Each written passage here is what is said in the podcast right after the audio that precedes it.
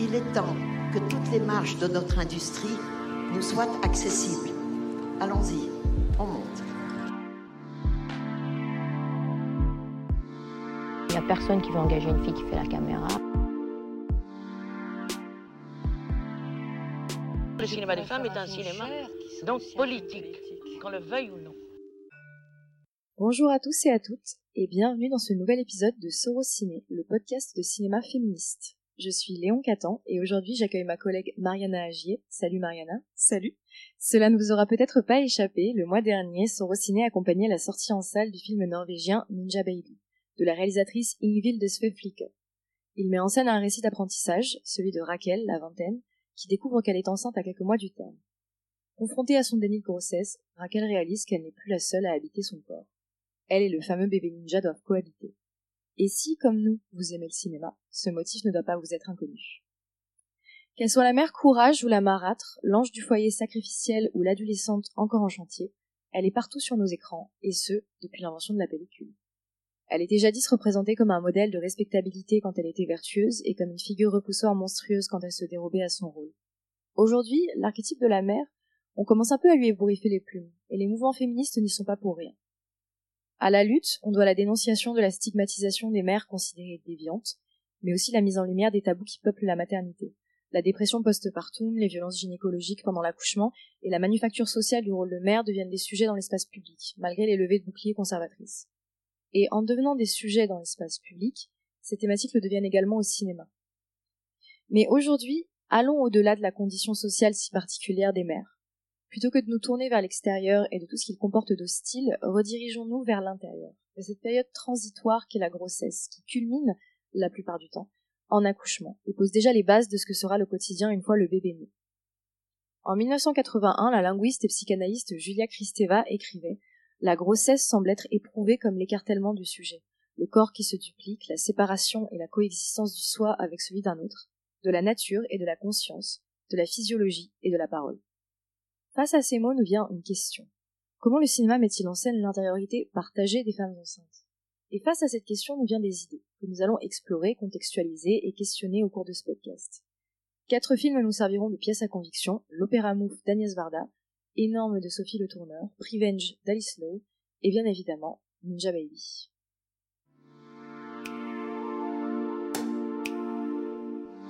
Retour en 1957. La papesse du cinéma français Agnès Varda attend son premier enfant, une petite fille qui s'appellera Rosalie. Le directeur de la Cinémathèque royale de Belgique, Jacques Ledoux, lui commande un court métrage dans le cadre d'une sélection de films expérimentaux, qui seront projetés à l'exposition universelle de Bruxelles. Varda accepte, et ajoute, c'est être enceinte qui est véritablement expérimental. Le résultat, c'est l'opéra bras, tu es ici, tu rêves ailleurs.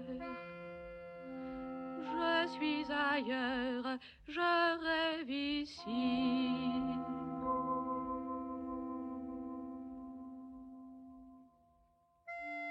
Mariana, est-ce que tu peux nous parler un petit peu de ce film? Oui, donc, euh, donc on est à ce moment-là, donc en 1957. Euh, Agnès elle a déjà réalisé son premier long métrage, qui est La Pointe Courte, en 1955 et un premier euh, court métrage qui est Aux saisons au château. Donc euh, l'Opéra Mouf c'est son deuxième court métrage et son troisième euh, troisième film. L'Opéra Mouf en fait c'est conçu comme une succession de différents tableaux allégoriques. Donc on a neuf tableaux qui s'enchaînent où on voit en fait défiler des fragments de vie de son quartier autour de la rue Mouffetard. Donc on voit des passants, des centres domiciles, des, des centres domiciles fixes. On voit aussi des étals de marché, euh, des, scènes de, la vie de son quartier, auxquelles elle va aussi superposer des formes de vision plus allégoriques. Euh, on a des amoureux qui s'enlacent, on a une colombe dans un bocal de verre, on a des légumes, euh, des potirons, on a des légumes aux formes courbées qui vont suggérer des corps. Ce qui fait qu'on peut voir l'opéra Mouf en comme vraiment l'imagerie mentale d'une femme enceinte. On y comprend de la tendresse, une notion de l'amour et de la mort, de l'appétit, un appétit sexuel aussi, et une forme de, je pense aussi une forme de dégoût qui, qui est suscité par le corps en transformation. On y voit aussi des angoisses euh, assez profondes euh, auxquelles elle va consacrer tout un tableau. Et Varda elle-même donc disait euh, à propos de donc à propos de ce court métrage, donc je la cite J'étais enceinte, je sentais en moi la contradiction d'attendre un enfant, d'être pleine d'espoir, et de circuler dans ce monde de pauvres gens, des ivrognes, sans espoir, qui avaient l'air malheureux. J'avais de la tendresse en les regardant, surtout les vieux. Je les imaginais bébés quand leur mère leur embrassait le ventre. Quand j'étais dans le marché au milieu de toutes les nourritures, je sentais une confusion entre le gros ventre de femme enceinte et le gros ventre de trop manger. C'était entre l'envie et le dégoût. J'essayais de laisser libre cours à des images confuses, pas vraiment des peurs, mais des sortes de fantasmes, quelque chose qui pouvait être l'imaginaire de la grossesse. Euh, moi, je souhaite attirer l'attention sur le fait que sur le carton qui ouvre le film, Varda complète son titre en ces termes Carnet de notes filmé rue Mouffetard à Paris par une femme enceinte en 1958.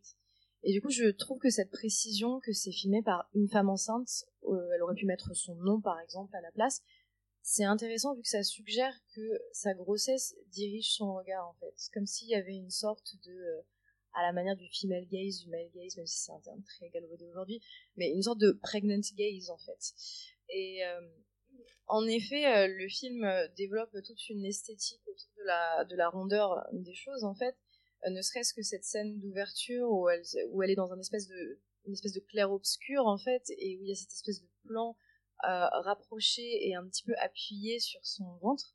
C'est à la fois une vision très majestueuse, un petit peu mystique, qui est renforcée par la musique qui a des accents angoissants, et en même temps, un côté euh, voilà assez euh, assez effrayant en fait, assez imposant. Mais oui, euh, pour revenir à cette notion de pregnant gay, ça, revient, ça revient aussi donc à ce qu'elle disait à, à Jacques Ledoux, c'est ça?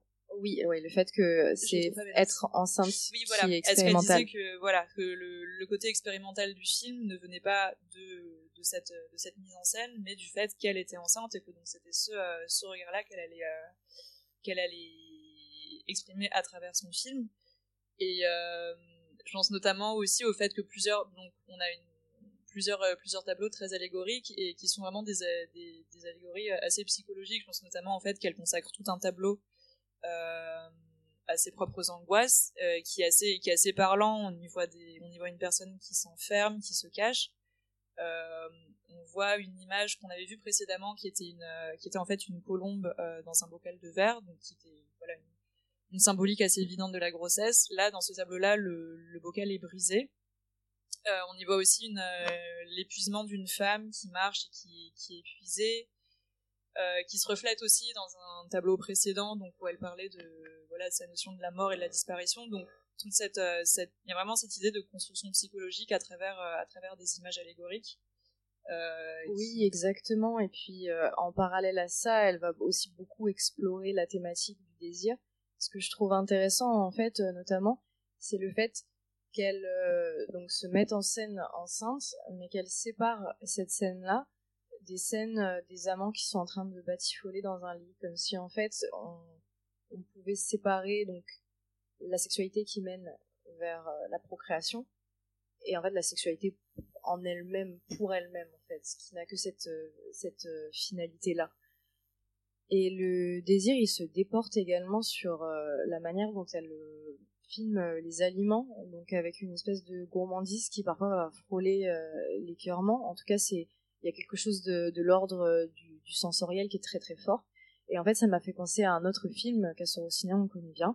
C'est euh, Madame a des envies de la cinéaste pionnière Alice Guy, qui est sortie du coup en 1906, où justement en fait on voit une femme enceinte se laisser porter euh, par ses par ses, ses désirs en fait. Elle elle va voler de la nourriture à un mendiant, une sucette à un enfant, et, c'est représenté un peu comme un besoin irrépressible, avec toujours cette espèce de gros plan euh, dramatique pour vraiment se concentrer sur les sensations que cette femme elle peut expérimenter.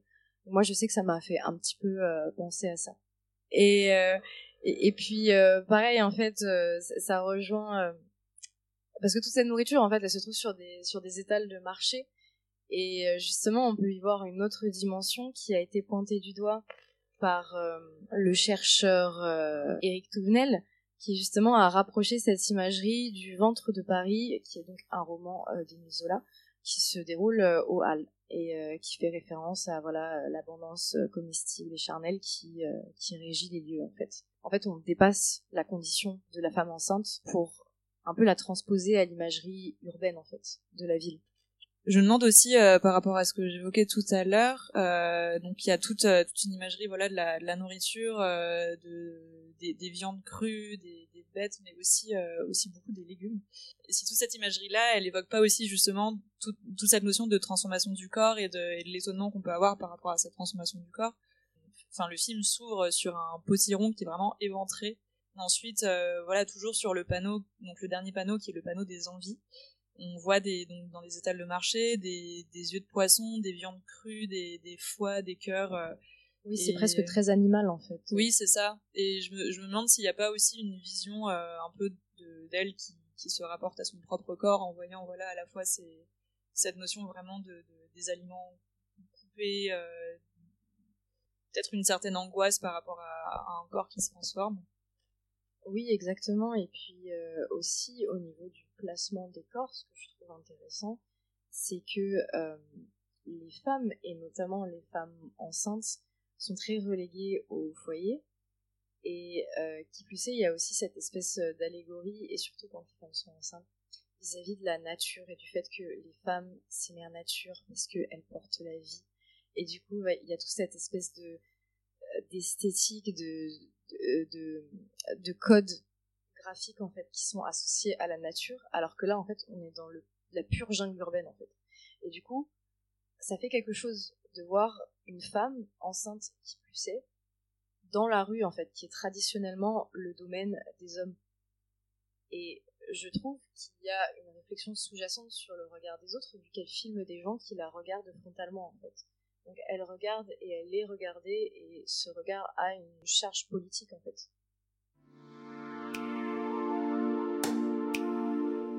On va maintenant faire un fast forward en 2020, année de sortie du film énorme de Sophie Le Tourneur. Claire a été fabuleuse. C'est même plus des doigts, c'est des nuages. Vous, vous faites comment Avec les enfants? On n'a pas le temps. Avec nos vies, on voyage tout le temps. I'm the husband, I'm the agent, I'm the bodyguard, so I'm nice Fred. Don't be afraid. Nice to meet you. Vous n'êtes plus tout jeune, vous deux? Qu'est-ce que vous attendez? Mais elle, elle veut pas d'enfant. C'est toi qui t'occupes de tout.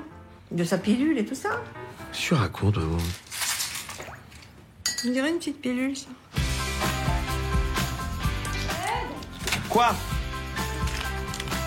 J'ai grossi. T'as pas grossi, chérie, t'es magnifique.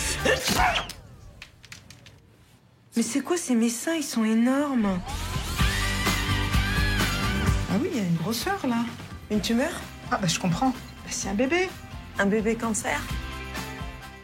Cette comédie, je dis comédie entre guillemets puisque vous allez comprendre pourquoi, portée par Marina Foïs et Jonathan Cohen, parle de la déroute d'un couple euh, qui est composé du coup d'une musicienne très très connue, Claire, et Frédéric qui est son époux mais aussi son impresario, euh, son gouvernant, et il contrôle tous les aspects de la vie euh, de sa femme jusqu'à en fait lui prodiguer lui-même euh, sa contraception. Elle prend la pilule, elle ne souhaite pas avoir d'enfant. Pour lui, c'est un besoin de plus en plus brûlant euh, d'en avoir un. Et en fait, il en vient au moment où il va remplacer sa pilule par des sucrètes afin qu'elle puisse tomber enceinte. Et c'est ce qui se passe. Donc, c'est un film que peut-être vous n'avez pas vu, mais vous en avez, je pense, entendu parler, notamment suite à la polémique, euh, notamment sur euh, le plateau de quotidien, en fait, le mardi 1er septembre 2020, où la chroniqueuse féministe Maya Mazoret a rappelé que ce qui était mis en scène dans le film, c'était un délit d'entrave à IV à l'IVG. Et euh, face à cette intervention, en fait, les acteurs sont un peu tombés des nues, comme si en fait ils avaient été pris au dépourvu, qu'ils n'étaient pas pleinement conscients du fait que c'était ça le sujet du film. Et face à ces réactions-là, en fait, il y a eu un espèce d'embrasement sur les réseaux sociaux avec des gens qui ont considéré que le film, du coup, euh, trivialisait quelque chose euh, de très grave. Et honnêtement, ça peut aussi être imputé euh, à comment est-ce que le film a été marketé, vu que, voilà, donc c'est des acteurs qui sont très souvent dans des comédies françaises, j'ai envie de dire dans le sens traditionnel du terme, et que c'est un petit peu aussi comme ça que le film a été présenté, alors que ce n'est pas du tout ça. Et Maya Mazoret a elle-même dit qu'elle avait apprécié le film. C'est un film qui a été mal compris au moment de sa sortie. Et c'est assez dommage. C'est vrai que c'est un film qui est très difficile à définir, qui manie à la fois une forme d'humour noir et de tragique en fait. Euh, moi j'ai presque envie de dire que c'est une tragicomédie. Sophie Le Tourneur a dit ce film m'a aidé à comprendre ce qu'il y avait de violent à être nié dans son statut de femme et d'artiste pour devenir une matrice. En fait, elle, a écrit le film alors qu'elle en était à son neuvième mois de grossesse, et elle a dit je voulais désacraliser la maternité. Ce film, vous l'avez déjà vu d'une manière ou d'une autre. Cette espèce euh, d'idée d'un couple où euh, la femme tombe enceinte euh, par hasard et qui finit par porter l'enfant et accoucher et l'élever, etc. C'est un truc qu'on a vu des centaines de fois. Sauf que généralement, ce qui se passe, c'est qu'elle a une espèce d'épiphanie au milieu de la grossesse et qu'elle se dit, mais en fait, oui, exactement, je, je dois être mère, c'est mon devoir. Et en fait, dans ce film, les choses sont vraiment prises au pied de la lettre. C'est-à-dire que l'injonction à la maternité, elle devient une obligation qui est imposée par Frédéric à son épouse. Regardez, énorme, c'est un peu comme entrer dans une maison qu'on a toujours connue, où tout est toujours à la même place, et pourtant avoir le sentiment que quelque chose a changé. C'est un film qui nous sort de notre accoutumance au film de grossesse, parce qu'il pousse le concept jusqu'à son paroxysme, et en cela, c'est un geste radical et dérangeant on en parlait aussi entre nous en disant que ça avait, euh, sur certaines formes, ça ressemblait un peu à, ça prenait certains codes du, sous-genre du body horror, qui est un genre du cinéma d'horreur qui, qui traite en fait tout ce qui concerne les, mutations, euh, les mutations du corps, les transformations corporelles. Et, euh, Norm en fait prend assez vite cette direction-là sans jamais rentrer évidemment dans le film d'horreur à proprement parler. Mais en fait, il, se passe ce truc dans le film où, en fait, pour vraiment aborder la notion absurde de ce qui se passe dans le personnage de Marina Foïs, euh, donc elle va, on va la voir devenir enceinte euh, au fur et à mesure du film, et à un moment, euh, à peu près à la moitié, aux trois quarts du film, son ventre va un peu par accident devenir vraiment démesurément énorme, d'où le titre du film. il va, enfin, il va, en fait, il va devenir anormalement énorme de manière à vraiment l'handicaper dans, dans, son quotidien et c'est un peu là qu'elle va prendre réellement conscience du fait que bah, qu'elle a plus le contrôle sur ce qui se passe dans son corps, sur la manière dont les gens autour la regardent aussi et sur le fait que bah du coup elle peut plus contrôler sa vie comme elle comme elle le souhaite parce qu'elle a une en fait elle a une deadline dans le film qui est qu'elle doit donner un très grand concert euh, à peu près au moment euh, enfin qui coïncide en fait avec le moment où elle est censée accoucher et tout d'un coup le moment où ce ventre devient euh, démesurément énorme bah elle peut plus faire ses répétitions de piano elle peut plus se mouvoir dans l'espace comme elle le fait habituellement justement le sujet du film donc le fait qu'il truque sa contraception pour qu'elle tombe enceinte ça peut donner l'impression que c'est une relation euh, qui est complètement unilatéralement, enfin le pouvoir serait unilatéralement du côté de, Frédéric. Mais en tout cas, c'est vrai que leur dynamique de, couple, elle est assez inattendue puisque certes, c'est lui qui contrôle à peu près tous les aspects de sa vie et elle se laisse faire. Des fois, on se demande ce qui se passe dans sa tête puisqu'on n'est pas du tout euh, avec elle euh, mentalement. C'est un personnage qui reste assez très très opaque en fait, jusqu'à une scène où elle va perdre son calme parce qu'elle en a assez d'être euh, manipulée, touchée sans son consentement. Mais en fait, Frédéric, qui est interprété par Jonathan Cohen pour, rappel, a vraiment des comportements qui vont être très associés aux, femmes dans le couple. C'est-à-dire que c'est lui qui va euh, satisfaire les besoins sexuels de sa femme sans rien demander en contrepartie, qui va se sentir frustré parce qu'elle ne le remarque pas, euh, en fait, il a une forme de, de, charge mentale qui est traditionnellement associée à la femme dans le dans le couple hétérosexuel. Et puis par exemple, voilà, il va il va beaucoup laisser libre cours à ses émotions. Il va, euh, enfin, il est très très proche euh, de, de sa mère. Enfin voilà quoi, c'est des choses qu'on n'a pas forcément l'habitude de, voir. Oui, et puis cette, euh, bah du coup cette réappropriation de la charge mentale, elle va aller jusqu'à ce qui, si je pense, est le, le sujet principal de, d'énorme, c'est un peu la dépossession du corps d'une femme enceinte. Et en fait, ce que va faire Jonathan Cohen, c'est, enfin Frédéric du coup, ça va être de s'approprier même corporellement presque la, la, grossesse de sa femme. Et notamment à plusieurs reprises il va se retrouver à dire euh, oui je suis primipare donc le terme pour dire que c'est la première fois qu'on donne naissance à un enfant. Ça fait partie à la fois de, de tout l'aspect comique du film en fait de, de, de voir que donc, ce personnage masculin qui s'approprie en fait de manière à la fois totalement innocente et vraiment à outrance euh, cette euh, cette grossesse et tous ces aspects corporels il va il va dire qu'il a des nausées qu'il a des douleurs. Et ça c'est ça qui va jouer donc sur euh, dans un premier temps sur sur tout l'aspect comique du film. En fait toute la charge comique repose énormément sur ce personnage là et sur le fait qu'il s'approprie cette grossesse.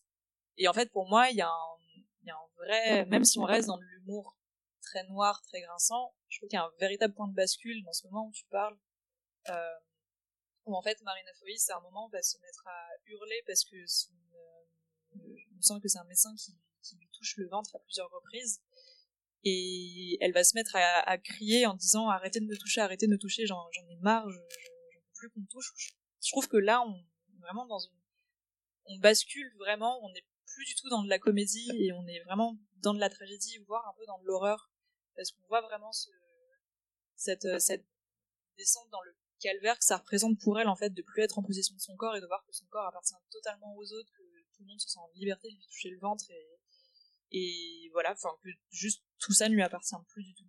Oui, et d'ailleurs dans euh, la ribambelle de rendez-vous médicaux qu'on va voir euh, qui ponctue le long du film, euh, le sacro-saint lien qui unit la mère et son bébé est ici vraiment étendu euh, au père qui euh, justement comme tu le disais est impliqué dans la grossesse au point de la ressentir jusque dans sa chair. En fait, tous les symptômes de l'instinct maternel, il les a. Ça m'a fait penser à un autre film qui a été euh, réalisé en 1973 par un certain euh, Jacques Demy, l'époux d'Agnès Varda, euh, et qui s'appelle L'événement le plus important depuis que l'homme a marché sur la Lune. Alors c'est un de ses films les moins populaires peut-être. Euh, c'était son 13e film. J'avais pas réalisé que c'était son 13e film. C'est marrant enfin, qu'il n'ait pas marché alors que c'est le 13e superstition, tout ça. et, et, en fait, ça a été un échec commercial euh, avec 350 euh, 000 spectateurs en salle seulement. Euh, il s'est fait défoncer par la critique. Et en fait, c'est un film qui met en scène la grossesse d'un homme qui est joué par Marcello Mastroianni. Il tombe enceint parce qu'il a mangé trop de poulet aux hormones. Et euh, en fait, dans le documentaire L'univers de Jacques Demy euh, que Varda a réalisé, elle explique que l'idée est venue d'une blague entre eux. Donc en fait, euh, avec elle qui lui avait dit vous les hommes, si vous étiez enceinte, vous vous comporteriez différemment avec nous, gentes femmes. Et euh, Demi lui aurait dit, euh, bon bah tu vas voir. Et du coup, en fait, il a fait euh, ce film. Et euh, le film devait se conclure sur l'accouchement du personnage de Marcello Mastroianni. Et finalement, c'est les producteurs qui ont mis un stop en disant qu'ils n'étaient pas forcément chauds pour que ça aille aussi loin et que c'était peut-être un petit peu trop déconcertante pour le public, on va dire. Et du coup, personne n'était prêt. ouais, voilà, c'est ça. Et du coup, euh, finalement, euh, il s'avère que euh, c'était, je sais plus, je crois que c'était une indigestion. Enfin, en, tout cas, c'était quelque chose de l'ordre du nerveux. En fait, il n'était pas vraiment enceint. Donc finalement, après une période où la parentalité était l'apanage de la mère, on commence à voir apparaître des productions qui questionnent le rôle des hommes pendant la grossesse. Euh, la manière dont ils appréhendent leur future paternité, euh, etc. Donc on peut citer en France Trois hommes et un couffin de Colin Serrault ou plus tard Neuf mois de Patrick euh, Braoudet. Oui, et puis toujours sur euh, cette histoire de désacralisation de la maternité aussi et de la, et de la grossesse, ça revient aussi bah, à, à la fin du, enfin la manière dont le film énorme euh, se termine, sans, gros spoiler, donc ça, évidemment ça se termine par l'accouchement de Marina Foïs. Euh, et en fait, il y a vraiment cette idée où justement en allant à l'encontre de tous les films un peu traditionnel où euh, la femme la femme tombe enceinte par accident et puis il y a finalement une épiphanie et se retrouve à élever son enfant. Euh, là, bon, rien de tout ça n'est suggéré en fait parce que énorme se termine finalement avec une fin plutôt ouverte, mais il y a quand même euh, beaucoup de choses dans la mise en scène qui mettent l'accent sur le fait que à partir de cet accouchement, en plus, ça arrive vraiment à un moment où elle en peut plus. Enfin, vraiment, c'est la, la grossesse, la fin de la grossesse, c'est une période insupportable pour elle et elle a vraiment besoin d'être libérée. Et justement. Euh... Oui, et d'ailleurs, moi, ça m'a fait penser à Rosemary's Baby, en fait, oui. de Roman Polanski. Il y a cette espèce de, de, elle, a vraiment la pâleur et la passivité euh, affolée, en fait, de d'une Mia Farrow euh, dans, dans, le film, en fait. Oui, c'est vrai. Il y a, il y a vraiment un peu cette notion de, de pénibilité aussi euh, pendant l'accouchement il y a vraiment cette notion, je pense, de, de l'accouchement qui est perçu comme une libération dans, dans la fin de ce film, pour plusieurs points, notamment parce que pour elle, ça représente vraiment aussi le moment où elle commence à reprendre le contrôle, elle commence à dire non à son mari, elle commence à parler pour elle là où c'était toujours son mari euh, qui répondait à sa place. Il y a tout un travail sur la musique aussi euh, qui euh, qui sur en fait Chopin. Sur Chopin ouais qui en fait euh, toute la toute la musique du film est constituée du morceau d'un morceau de Chopin qu'elle prépare euh, et qui euh, qui en fait est composé de plusieurs reprises assez chaotiques du morceau pendant tout le film au fur et à mesure où sa grossesse devient hors de contrôle Et au moment de l'accouchement, euh, bah, le morceau en fait revient à la normale et moi j'ai vraiment perçu comme euh, bah, comme le fait que bah, finalement les choses reviennent enfin à la normale pour elle. Une, un retour à la normale de son quotidien et vraiment une libération pour elle qui pourra reprendre un peu sa, son activité professionnelle, même si évidemment ça reste une fin ouverte et on ne sait pas beaucoup plus. Et en même temps, je trouve qu'on a l'impression que quelque chose s'est brisé. Euh, dans les, les premières scènes de concert qu'on voit, donc Frédéric est aux côtés euh, de Claire euh, dans les coulisses. Et cette fois-ci, en fait, il est à la maison pour s'occuper de l'enfant et du coup, il la voit à travers l'écran de sa télévision. C'est comme si ça matérialisait en fait toute la distance qui a été instillée entre eux par cet événement euh, éminemment traumatique. avant de conclure, je pense qu'il faudrait vraiment qu'on revienne sur la scène de l'accouchement qui est une des scènes les plus marquantes d'accouchement euh, que j'ai pu voir euh, de ma vie avec son espèce de de, de rigueur euh, quasi documentaire en fait très très naturaliste avec en fait des plans fixes le film n'a pas peur de prendre son temps pour montrer le fait que un accouchement ça ça peut durer jusqu'à 48 heures en fait. C'est c'est quelque chose de vraiment pas de vraiment laborieux qui est fait de de temps mort. C'est pas du tout quelque chose qui va de soi qui est fluide. Et euh, d'ailleurs, euh, cette espèce de sentiment plus vrai que nature, il est renforcé par le fait que les sages-femmes du film sont véritablement des sages-femmes qui travaillaient sur le lieu de sur, euh, au sein de l'hôpital pardon où a eu lieu le tournage. Oui, ça me faisait penser aussi en termes de pénibilité et aussi de un peu de désacralisation de, cette période d'accouchement, c'est c'est le film Pieces of a Woman dont je n'ai plus le nom du réalisateur. C'est un film de Cornel Mundru... Je suis désolée. Mundrukzo. Euh, il est hongrois. Euh, voilà, c'est un film euh, qui avec Vanessa Kirby. voilà, avec Vanessa Kirby qui était sorti sur Netflix en 2020 si je ne dis pas de bêtises. Et qui en fait commence par une très longue scène d'accouchement qui, bon, sans trop de spoilers, se passe mal. À domicile du coup et euh, ouais à domicile que j'ai personnellement eu beaucoup de mal à regarder euh, je sais pas mais j'ai trouvé ça assez assez pénible mais c'est mais c'était volontairement enfin c'est euh, mais il y a vraiment une, une notion de vouloir vraiment montrer à quel point un accouchement peut être pénible peut être bah, pas du tout de l'amour en fait enfin on la on la voit elle vraiment dans, dans des positions assez euh, difficilement supportables on la voit bah, en train de en train de roter en train d'avoir des, des douleurs un peu de, de toutes sortes d'essayer voilà plusieurs plusieurs positions, plusieurs techniques pour, euh, pour l'accouchement aussi. C'est une scène qui est très très longue, euh, 24 très minutes, à regarder. Oui, et c'est en plan, séquence, séquence en plus.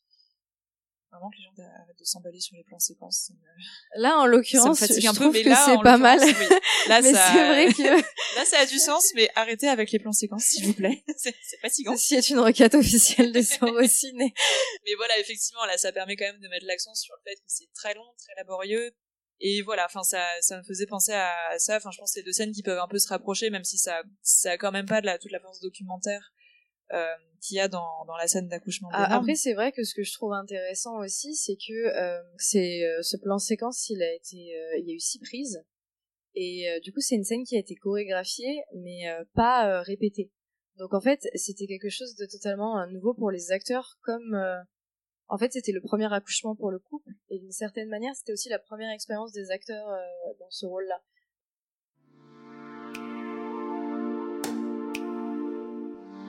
On a un peu euh, trempé les pieds euh, dedans, mais là je vous propose de sauter à pieds joints dans euh, la grossesse euh, comme ressort horrifique avec Prevenge d'Alice Lowe qui est sorti en 2016. I'm really sorry about your loss and I know it's been very difficult for you. At the end of the day, You've got this force of nature now inside you. Baby knows what to do. Baby will tell you what to do. It's just nature's way. Think nature's a bit of an arse, though, don't you? You're getting better at this. I'm not in control. Don't want to know what's in Donc c'est son premier film, c'est une réalisatrice britannique. Ça relève un peu du one woman show puisque euh, Alice Lowe est aux commandes mais c'est également elle, la scénariste et l'interprète de l'héroïne, qui est donc une femme enceinte de 7 mois qui s'appelle Ruth. Après la mort tragique et accidentelle de son mari, elle commence à entendre la voix de son bébé. Alors, dit comme ça, ça pourrait être très mignon, mais euh, le souci c'est que sa future fille semble légèrement instable et lui ordonne de tuer des gens. Donc c'est aussi un film qui est né de la débrouille, euh, puisqu'à défaut de trouver un autre projet, Alice Lowe passe à la réalisation alors qu'elle est enceinte. Son gros ventre est donc plus vrai que nature dans le film.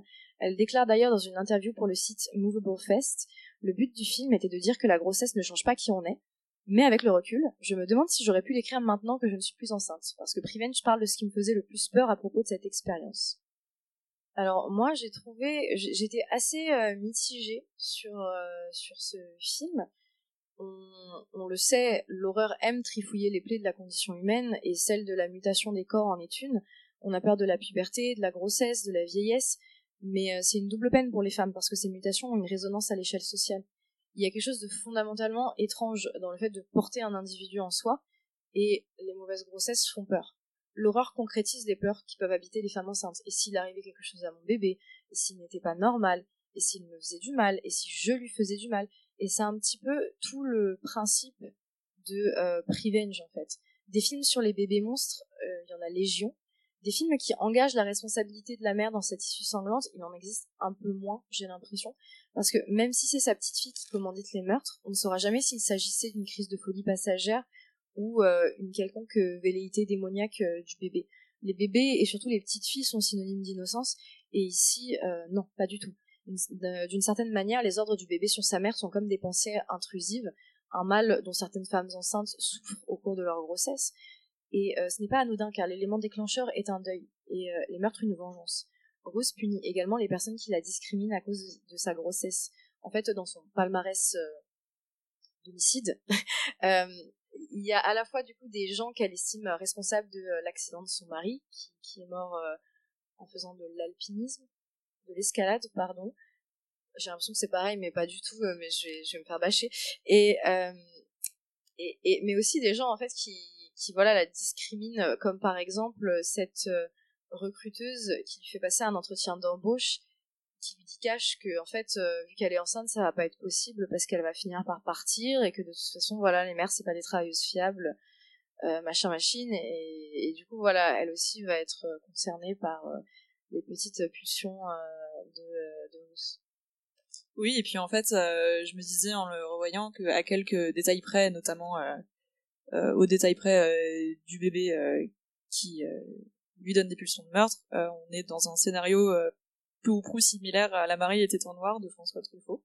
Moi, je l'ai plutôt apprécié. Alors, c'est vrai qu'il y a quand même un côté assez cheap, euh, mais qui, je pense, est volontairement assumé euh, du côté un peu euh, fait maison de, de, Alice Lowe. Oui, comédie noire britannique, sans grand moyen. Ce qui était factuellement vrai, en plus. elle n'avait ah pas beaucoup de moyens. Et ça sent, mais du coup, ça, ça, ça, ça le rend quand même assez sympathique.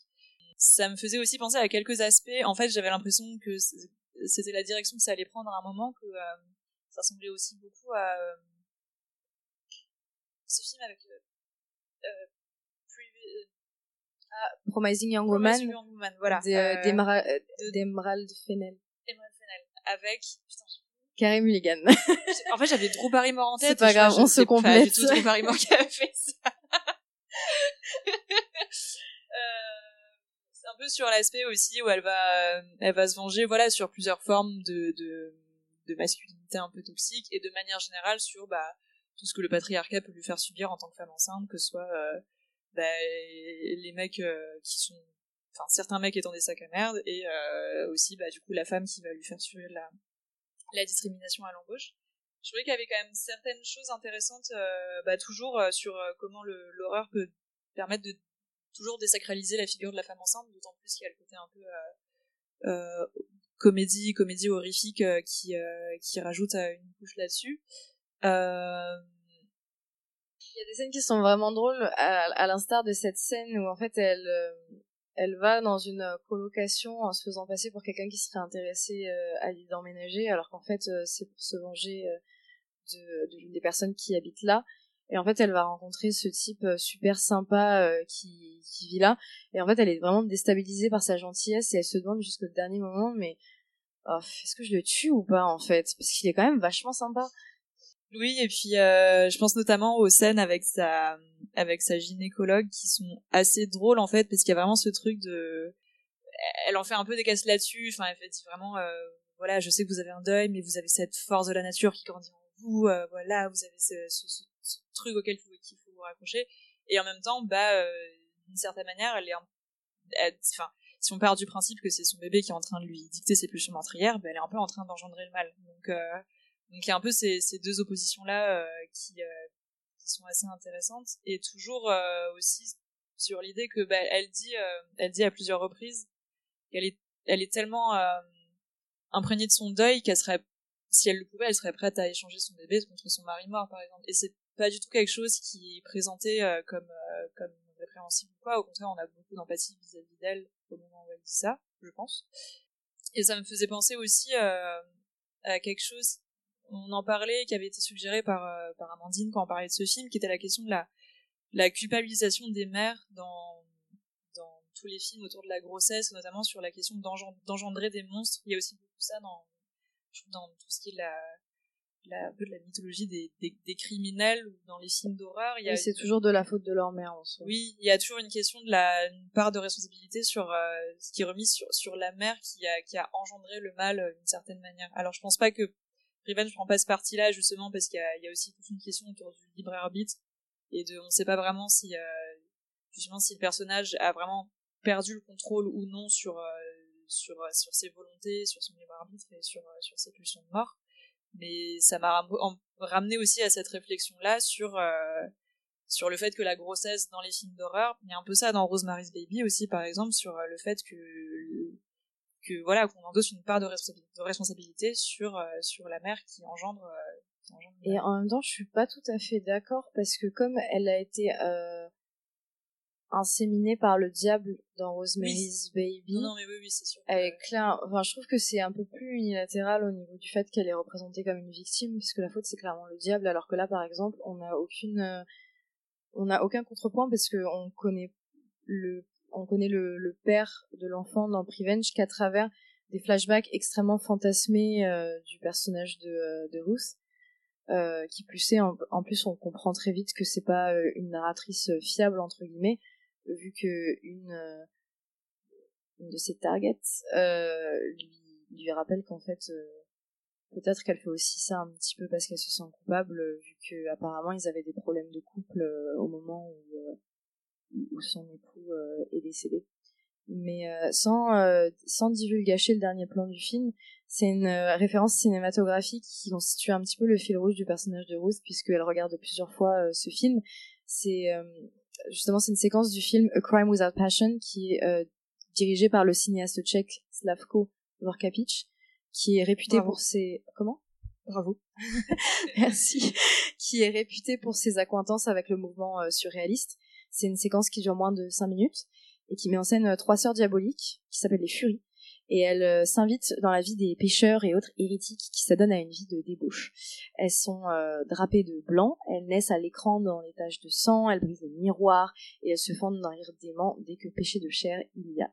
En fait, elles s'épanouissent dans la folie, un petit peu euh, comme Ruth qui finalement, t'as l'impression qu'elle lutte contre et qu'il y a une espèce de quelque chose se débloque en fait au moment de pareil au moment de l'accouchement et d'ailleurs l'accouchement on dirait du Cronenberg un peu. Enfin, il y, a ce côté très euh, justement euh, horreur chirurgicale super froide parce qu'en fait c'est une euh, césarienne et il y a juste un plan avec une lumière glaciale sur son ventre qui se fait qui se fait ouvrir.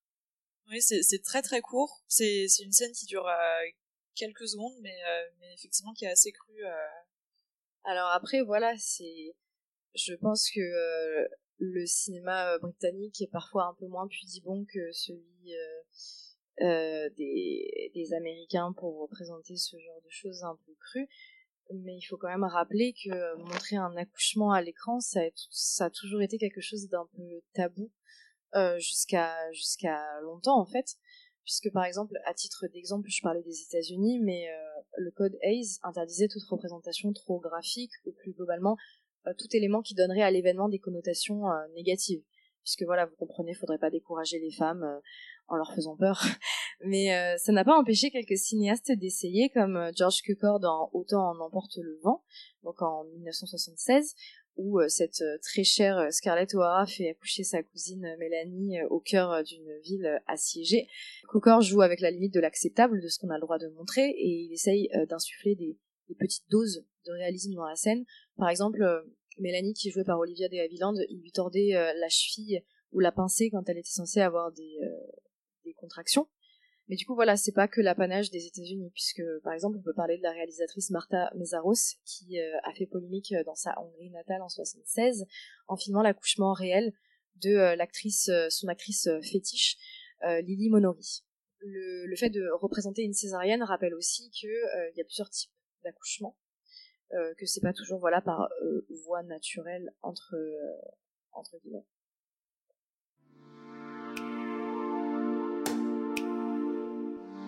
On a pu voir que la grossesse se racontait avec poésie, d'un ton tragicomique ou bien plus sombre. Mais que se passe-t-il quand on décide d'injecter de l'humour au maximum dans ces récits? Eh bien le résultat, c'est Ninja Baby, Dingville de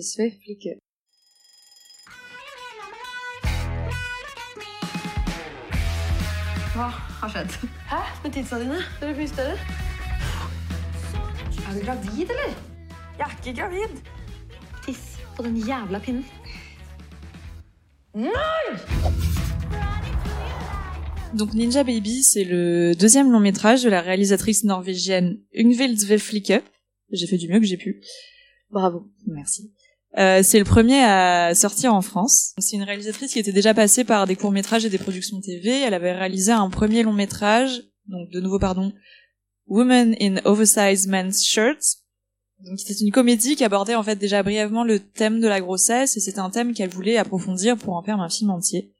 Elle a donc réalisé Ninja Baby, qui est une adaptation de la bande dessinée toujours norvégienne Fall Technique de Inga Sætre, vidéaste, avec quelques modifications, notamment euh, en premier lieu le changement d'âge du personnage principal. Donc Raquel n'a euh, n'a pas 16 ans comme dans la BD, elle en a 23 ici.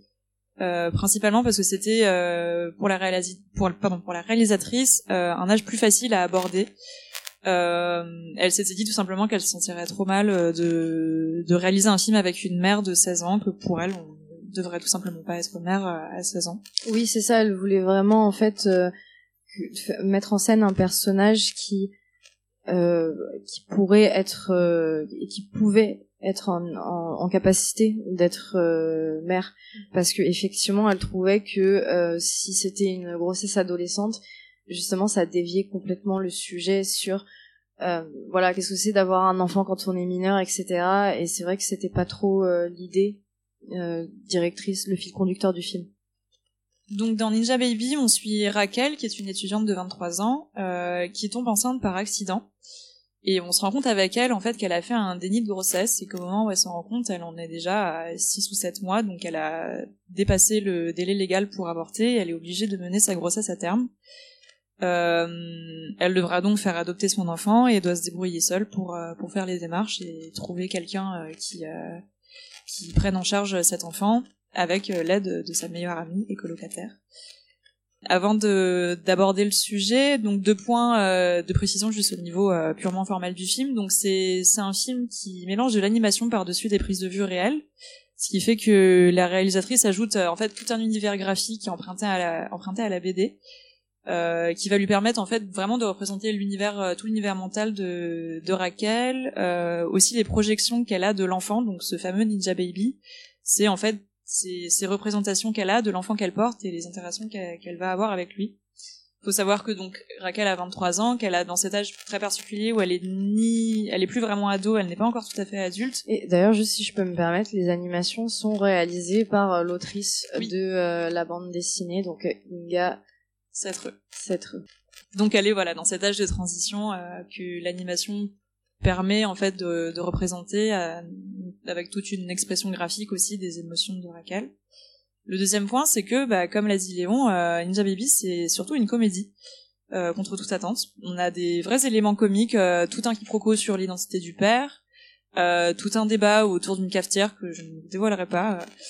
Euh, vraiment, ça vaut le coup de voir ce film juste pour cette juste séquence. pour cette scène qui est ma scène préférée, je pense. Euh, on a aussi toute une scène d'épiphanie du père biologique qui fait très très vaudeville. Euh, là, c'est plus l'amant dans le placard, c'est le père biologique qui débarque en plein milieu d'un brunch. voilà, au-delà de ça, c'est un, c'est un film bah, qu'on a toutes les deux beaucoup aimé, qui, est, qui aborde beaucoup de thèmes, euh, évidemment sur la grossesse, mais aussi sur euh, la nature euh, de, de l'instinct maternel paternel la question de la responsabilité en tant que parent aussi la question de la contraception masculine et la charge contraceptive euh, qui passe sur les femmes Oui, en fait, là, c'est pareil que euh, dans Énorme. C'est encore une fois une femme qui tombe des nues en découvrant qu'elle est enceinte, mais pour qui l'espèce de réveil mystico-maternel va pas se va pas se faire en fait. Euh, Raquel ne veut pas être mère et ça ne changera pas. Et en même temps, ce que j'ai trouvé vraiment bien, c'est que on n'en fait pas euh, un personnage qui euh, voilà euh, hait les enfants et du coup va essayer de punir son bébé ou quoi que ce soit. On montre qu'au contraire, elle a une forme d'attachement à son égard, mais que c'est pas parce qu'elle a cet attachement que elle se sent capable d'assumer euh, le rôle de mère. Donc en fait, c'est un film qui qui je trouve euh, traite son sujet avec euh, beaucoup de, de doigté.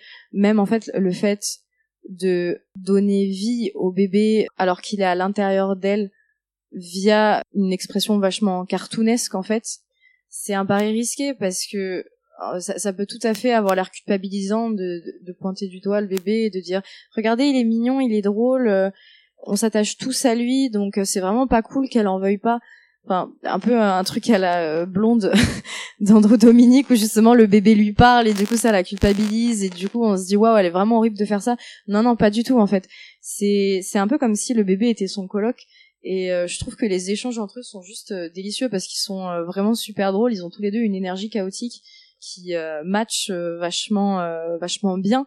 Et effectivement ça ça renforce le côté teen parce que on voit vraiment comment est-ce que Raquel voit la vie et on comprend que bah elle se sent vraiment pas assez assez grande, assez mûre pour élever ce ce bébé en fait. Et d'ailleurs euh, une des influences euh, principales de Ingvild Sveflicke dans dans Ninja Baby, c'est Juno de Diablo Cody qui est donc un film euh, qui est sorti euh, il y a quelques années de ça maintenant avec Elliot Page qui joue donc une une adolescente euh, qui tombe enceinte et qui décide finalement qu'elle n'avortera pas mais qu'elle fera euh, avorter euh, qu'elle ah bah oui, ça fait sens qu'elle décide euh, de faire adopter son enfant plutôt que de l'avorter. Donc comme Raquel, elle aussi c'est sa décision initiale vu qu'elle ne peut pas avorter. Et euh, en fait, on retrouve cette espèce de d'humour super décalé en fait, et euh, des jeunes femmes qui ont une personnalité bien bien trempée en fait, et qui clairement ne vont pas atteindre l'âge de raison parce que il y a un bébé qui qui arrive dans l'équation quoi. Oui, et puis c'est vrai que euh, les, les deux films se rejoignent aussi dans vraiment cette prise en compte de, de tout l'univers mental euh, de, du personnage principal. Il y a un peu cette idée de, flux de conscience aussi euh, par, la présence de, ce petit personnage qui va la faire culpabiliser aussi, mais on sent que c'est en fait une, projection d'elle-même qui se dit mais en fait peut-être qu'il faudrait mais en même temps j'aime- j'aimerais m'en débarrasser sans me sentir coupable mais c'est extrêmement compliqué. Et ce personnage est, là en fait pour représenter en fait le- l'espèce de flux de conscience permanent qu'elle ressent dans cette euh, dans cette transformation là et qui en même temps voilà euh, va va aussi être la, projection bah, de, toutes les émotions qu'elle ressent au moment de l'accouchement donc euh, enfin oui du, début de son accouchement qui, qui est une période très difficile ça représente aussi le fait qu'elle va elle va un peu se murer donc il y a ce moment où les personnes autour d'elle commencent à lui parler et en fait il y a des gribouillis au niveau de leur visage qui fait que bah elle entend un peu plus rien et elle commence un peu à se, à se murer dans de la tristesse et, et, et dans la, dans la douleur de, de cet accouchement qui se passe mal. La réalisatrice estimait que ce moment appartenait à l'héroïne seulement et que comme elle le vit pas pleinement vu qu'elle est endormie, euh, nous non plus en fait on ne devait pas euh, le voir et du coup à ce moment-là on part dans une séquence qui est purement euh, animée. Et je pense aussi que ça, ça aborde une question qui est plutôt intéressante vu que, bah, du coup, on va être obligé de spoiler un tout petit peu, mais disons que voilà, c'est pas elle qui va avoir cette euh, cette révélation euh, maternelle pour euh, pour prendre soin de l'enfant, ça va être quelqu'un d'autre. Là où c'est assez intéressant aussi, c'est que ça ça pose vraiment plein de questions sur bah, sur les différents moyens de faire famille, parce que du coup cette cette personne, donc cet homme, va décider de prendre en fait le en charge seul l'enfant et il est tout à fait ok pour le faire.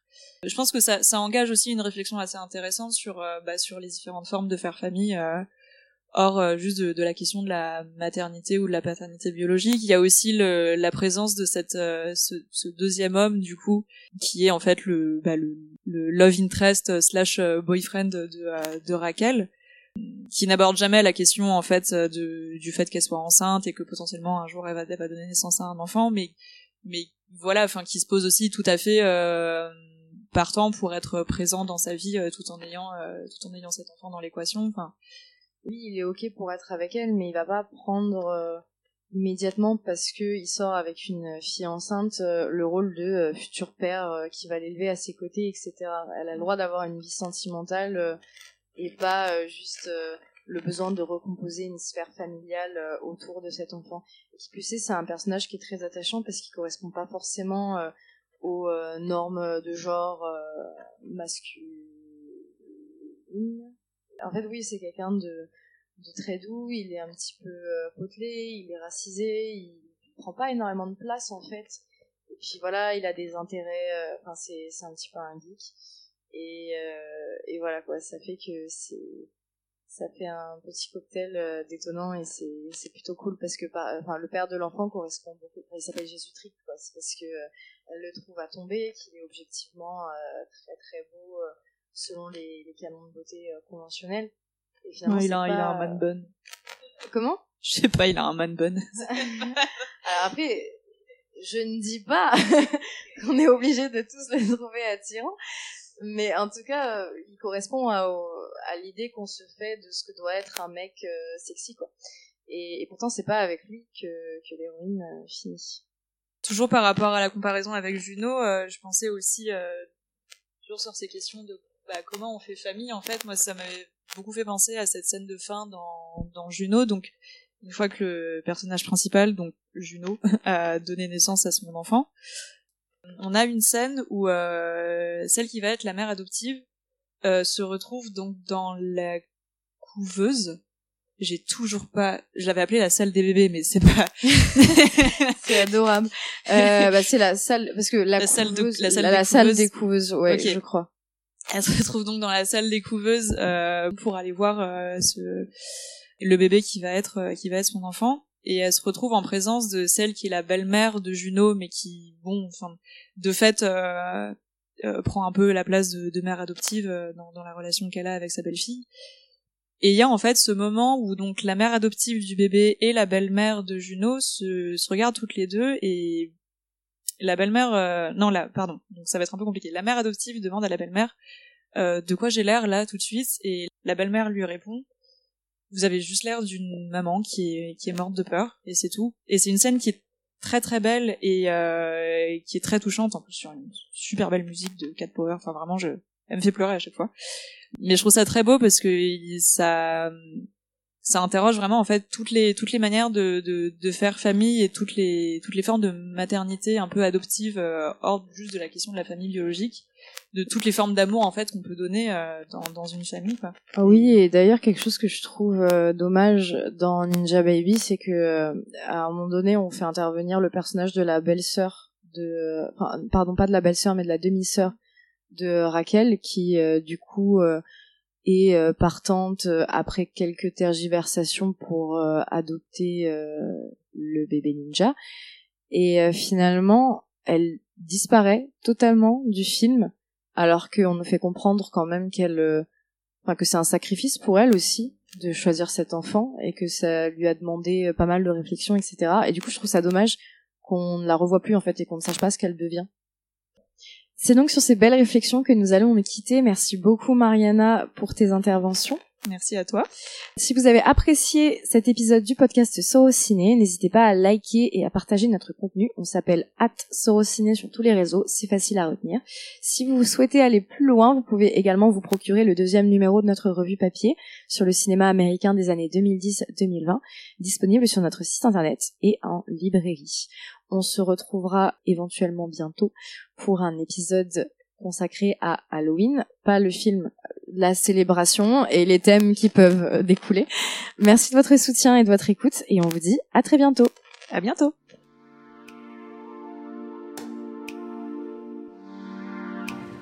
Il est temps que toutes les marges de notre industrie nous soient accessibles. Allons-y, on monte. Il n'y a personne qui veut engager une fille qui fait la caméra. Le cinéma des femmes est un cinéma donc politique, qu'on le veuille ou non.